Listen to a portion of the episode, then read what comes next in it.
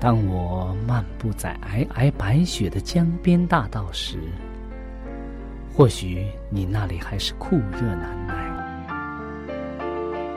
也许当我望着海边火红的日出轻声咏唱时，你那里还是繁星满天。我们远隔万水千山，身处不同的环境，是上帝的爱。将我们凝聚在一起，我们用心来交流，用声音来沟通，用人生来实践上帝的爱。上帝是我的依靠，在我最无助的时候，他给了我生活的希望和勇气。主耶稣用生命的光照了我的人生。伊是我的爸，也是我的朋友。人非有信，就不能得上帝的喜悦。上帝好似我爹哋咁样，好关心我，好爱我。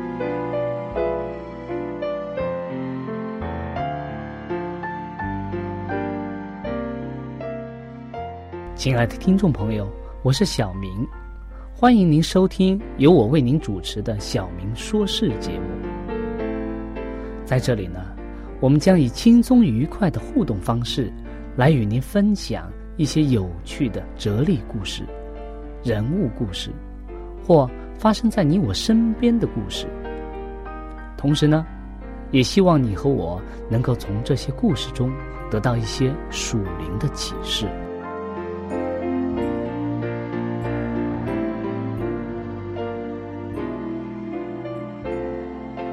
欢迎您收听《小明说事》。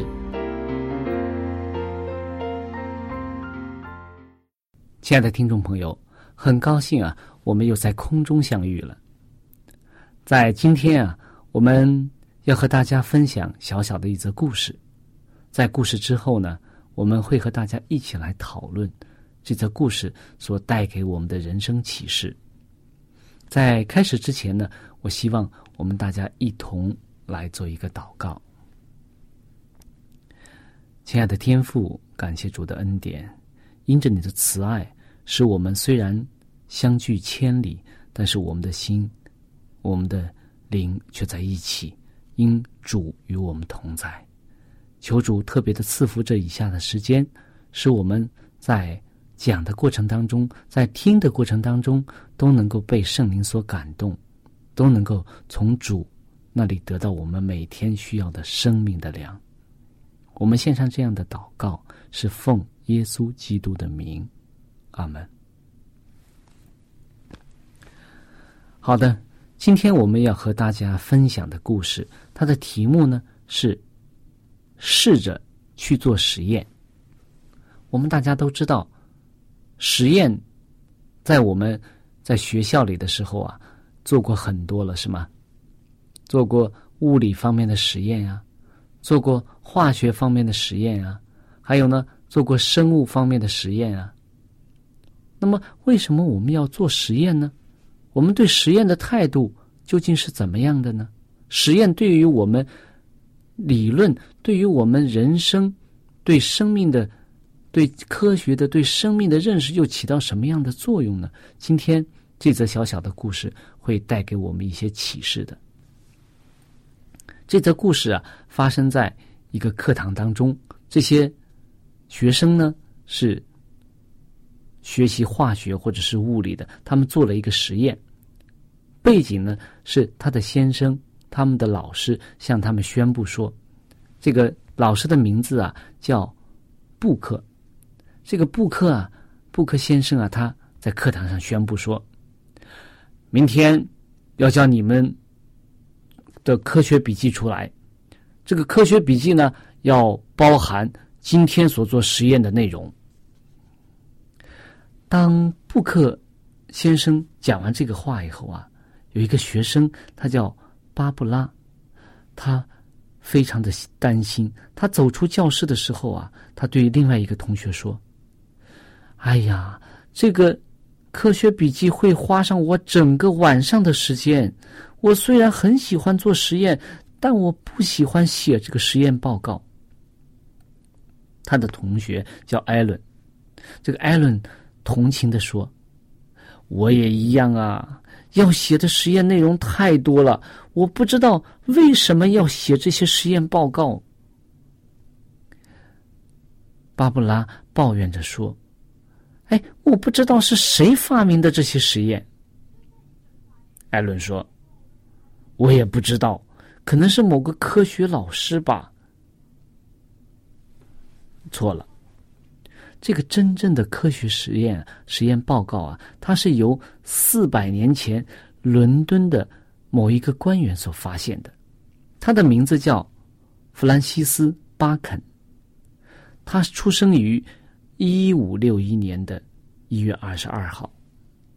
他是最早使用实验方法来解决问题的人，他也是一位最具影响力的人。巴肯认为啊，中世纪的一些科学知识是错误的，因为人们根本不去探究事实的真相，就接受了有关的科学论述。他在书中这样写着说：“只有借着实验及细心的观察，人们才能发现真理。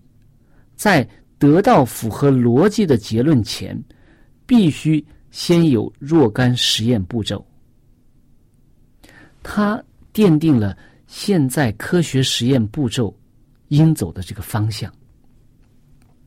现在的人啊，在没有经过实验之前呀，不会轻易的接受任何的事实。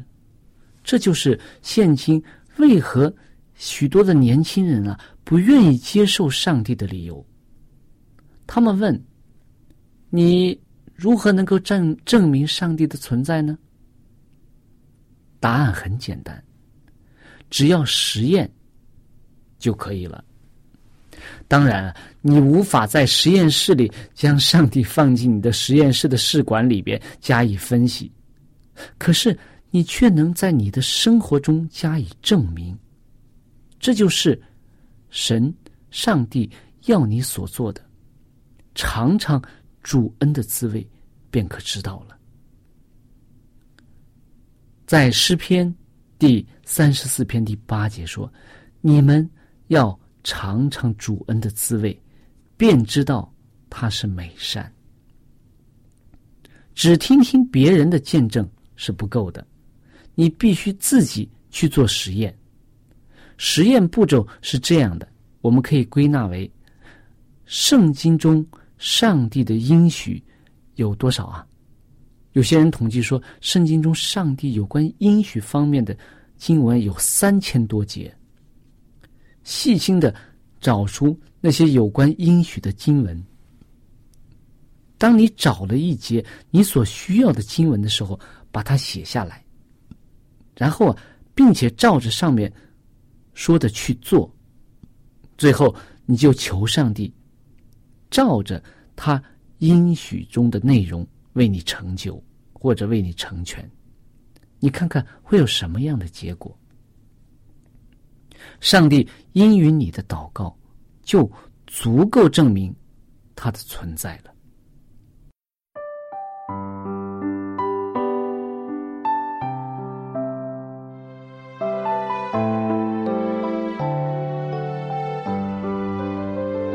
是。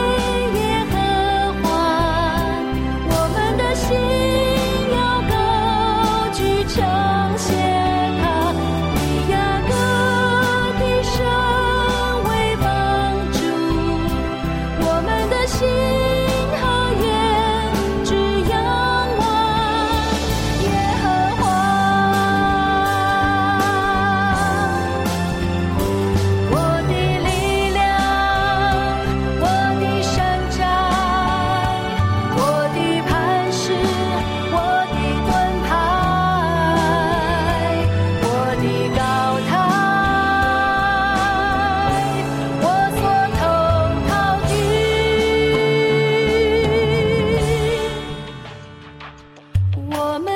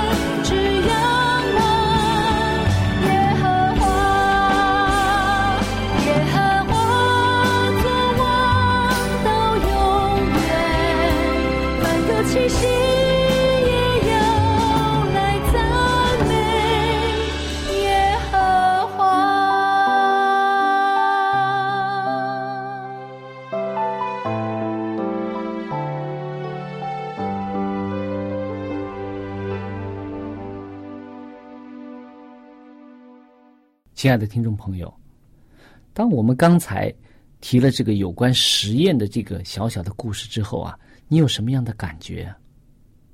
很多时候啊，我们在和别人谈论圣经的道理的时候啊，我们仅是局限于口头上的辩论、口头上的讨论。但是，如果我们将我们的讨论、将我们真正的这些所争论的问题放在我们生活的实践当中去做的时候，我们才能够真正的像科学家一样，从实践当中得出真理来。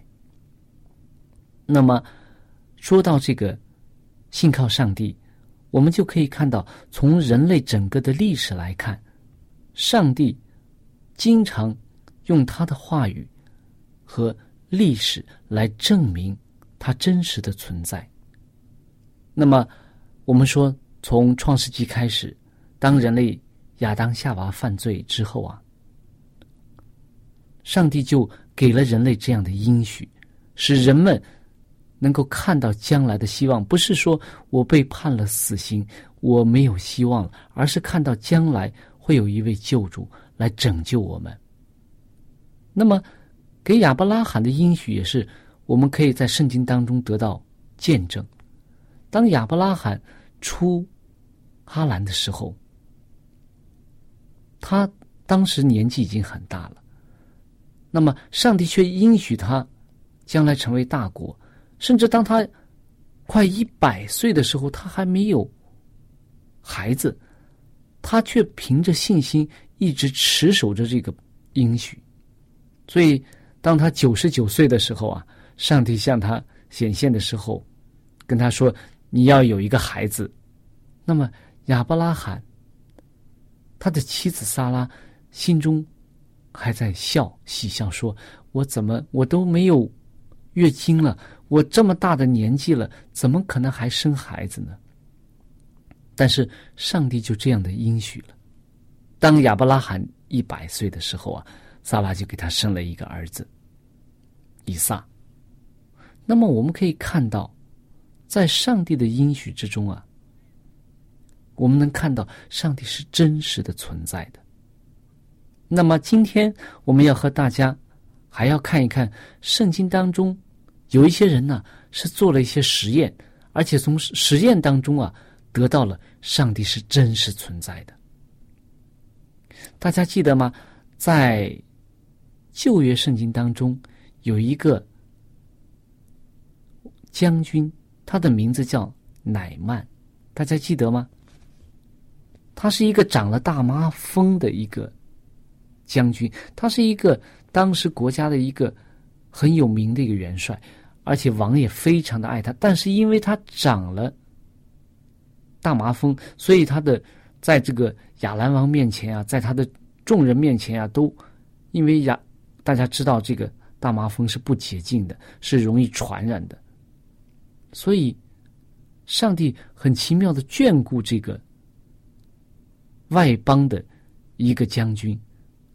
如果有圣经的话，我们来温习一下这段故事。我们可以从中间看到，当这个乃曼，他不是只是停留在口头上，当他照着去做的时候啊，他就真实的感受到了上帝真正的存在。有圣经的话，我们可以打开旧约圣经的列王记下第五章一到十四节，列王记下。第五章一到十四节，这里讲到啊，说亚兰王的元帅乃曼，在他主人面前为尊为大，因耶和华曾借他使亚兰人得胜，他又是大能的勇士，只是长了大麻风。先前亚兰人成群的出去。从以色列国掳了一个小女子，这女子就服侍乃曼的妻。他对主母说：“巴不得我主人去见撒玛利亚的先知，必能治好他的大麻风。”乃曼进去告诉他主人说：“以色列国的女子如此如此说。”亚兰王说：“你可以去，我也答信于以色列王。”于是乃曼带着银子十他连德，金子六千舍克勒，衣裳十套就去了，且带信给以色列王说：“信上说，我打发臣仆乃曼去见你，你接到这信就要治好他的大麻风。”以色列王看了信，就撕裂衣服，说：“我岂是神，能使人死，使人活呢？这人竟打发人来，叫我治好他的大麻风。你们看一看，这人何以寻隙攻击我呢？”神人以利沙听见以色列王撕裂衣服，就打发人去见王，说。你为什么撕了衣服呢？可使那人到我这里来，他就知道以色列中有先知了。于是乃曼带着车马到了以丽莎的家，站在门前。以丽莎打发一个使者对乃曼说：“你去在约旦河中沐浴七回，你的肉就必复原，而得洁净。”乃曼却发怒走了，说：“我想他必定出来见我，站着求告耶和华他神的名，在患处以上摇手，治好这大麻风。大马萨的河亚巴拿和法尔法，岂不比以色列一切的水更好吗？我在那里沐浴，不得洁净吗？”于是气愤愤的转身去了。他的仆人进前来说：“进前来对他说，我父啊，你若吩咐他，若先知若吩咐你做一件大事，你岂不做吗？何况说你去沐浴而得洁净呢？”于是乃曼下去，照着神人的话，在约旦河里沐浴七回，他的肉复原，好像小孩子的肉，他就洁净了。从这一个小小的故事当中，我们看到什么？我们可以看到，这个乃曼是一个亚兰王的一个元帅，他打了很多的胜仗，所以啊，他在王的面前是非常受尊重的。只是啊，他得了这个传染病大麻风，而且大麻风在当时是很难治愈的，而且要被在按照以色列人的这个。卫生的条例，他是要被关在营外的。那么，这个当时的这个外邦的这个乃曼得了大麻风，虽然没有很严格的这样的被驱离啊或者怎么样，但是他却也是非常痛苦的。那么，当他听到一个以从以色列的那个。以色列人当中掳来的一个小姑娘，我们就说现在是做什么？做奴隶的，做下人的，做侍女的这样的一个小姑娘说：“哎，你去这个，而且是跟他妻子讲说，你让这个这个将军，让元帅去以色列的那个地方，撒玛利亚那个地方有先知啊，让他去那里就可以得到痊愈了。”这个乃曼听了以后啊，也相信了。他相信，哎，可以尝试一下，可以试着做一下，就像一个实验一样。我是做一下，看看行不行？不是凭着我自己的想象。哎呀，我都求医问药，在在我的亚兰国当中，亚兰国当中，我已经做了很多的，有很多的大夫来给我医病啊，或者怎么样都没有好。难道一个撒玛利亚的先知就可以做吗？所以他没有。这样想，他想，只要人能够治愈我的病，我就可以去尝试一下。所以他就试着去做了。他求他的王，而且他的王非常看重他，而且写了一封信给以色列王，说让这个以色列王要治愈这个乃曼的大麻风。所以当以色列王看到这个信以后啊，非常的可以说又生气又恐惧，他觉得。亚兰王，这是你不是来使你的元帅来得医治的，你是来找茬的，你是来找事情的。来找事情，找一个理由来攻击我。所以，当先知以利沙听到这个消息以后啊，他就让让王说：“你让他来我这里吧，让他知道，在以色列当中是有先知的，是有上帝的仆人的。”所以，当这个乃曼去见伊丽莎的时候啊，这个情景也是非常非常有意思的。他是一个亚兰国的一个大元帅，而且带着很多的车辆。我们可以看到他带了很多礼物，是吗？有金子、银子，还有衣服啊这些东西。当他来到先知伊丽莎家门口的时候啊，伊丽莎竟然不见他，打发一个仆人去跟他说：“说，哎，你去到那个。”约旦河里边去洗上七次就好了，所以难怪我们说，难怪这个乃曼非常生气啊，是吗？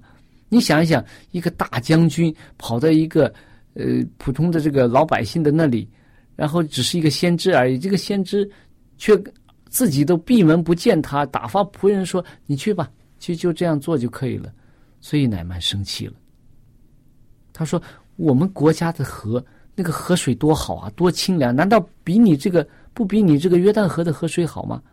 我为什么要到你这个河里洗了就好呢？但是现在可以看到他的仆人非常的忠心啊。他说：“将军啊，元帅啊，如果这个伊丽莎说让你做一件非常难的事情，可以或者说啊倾其所有，让你拿很多的银子来，很多的金子来，或者说让你爬一个什么山啊，或者做一个很难的事情，你做不做呀？”你也会做呀，因为你为了要让病好啊。但是这么简单个事情，为什么你不做呢？所以，当乃曼平静下来，我们讲的谦卑下来的时候，他照着这个先知的话去做的时候，很奇妙吧？他在约旦河里洗了七次之后啊，他的肉就复原了，他就洁净了。所以很多时候啊，如果我们去照着圣经中的话去做的时候，我们就能够真正的看到上帝与我们同在。亲爱的听众朋友，如果你现在还没有接受耶稣做你的救主，也没有相信耶稣会能够拯救你的话，你可以尝试着看看圣经，看看去一去教会，听一听讲道，然后。照着圣经中所给你的应许去照着去做，就像当年的乃曼一样，试验一下，看看上帝是不是我们圣经中所讲的诗篇三十四篇第八节所讲的，是不是上帝是美善的？我们相信你一定会从中获得意外的收获，会感受到上帝是真实的存在。上帝是奇妙的，所以，正如诗篇三十四篇八节所讲的，你们要尝尝主恩的滋味，便知道他是美善。亲爱的听众朋友，我们的节目到这里就结束了。如果你有什么属灵的感受，或者是听了节目之后有什么感动，你可以用电邮的方式。和我们直接联系。我的电邮地址是小明，就是拼音的小明 x i a o m i n g，小老鼠 v o h c 点 c n。我再说一遍，我的电邮是 x i a o m i n g at v o h c。点 c n，那欢迎您写信给我们，我们可以在属灵的历程上可以互相勉励、互相支持、扶持，共同奔走天国的道路。在这里，我再次感谢大家收听我们的节目，上帝祝福你，再见。